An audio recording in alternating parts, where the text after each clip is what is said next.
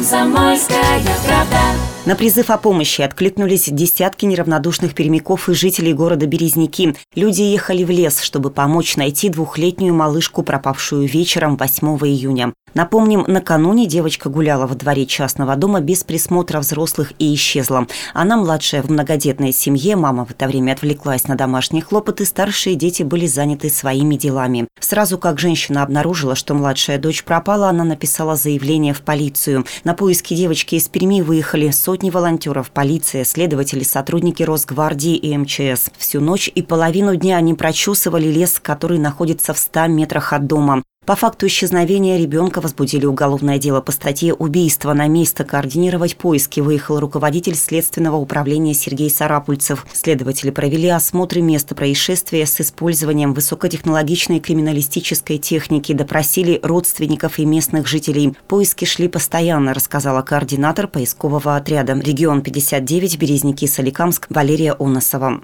Привезли еду, начали не делиться на группы, почесывать квадраты, максимально закрывая каждый участок от дома. Уже, мне кажется, девочка сутки была в лесу, мало кто верил, что она жива, версии были разные, криминал, еще что-то, просто в голове не укладывалось. Последняя группа снялась с поиска вот буквально перед тем, как девочку нашли, то есть вот моя группа была, мы только снимаемся с поиска, приходим в штаб, сдаем треки и передают координаты. Девочка ушла в лес, чуть не дошла до болота.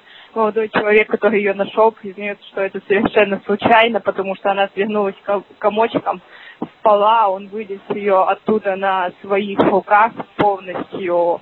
Через 19 часов поисков стало известно, что ребенка нашли. Малышку обнаружили на поляне. Волонтеры опубликовали фото, как девочку, которая длительное время провела в лесу, несут на руках поисковики.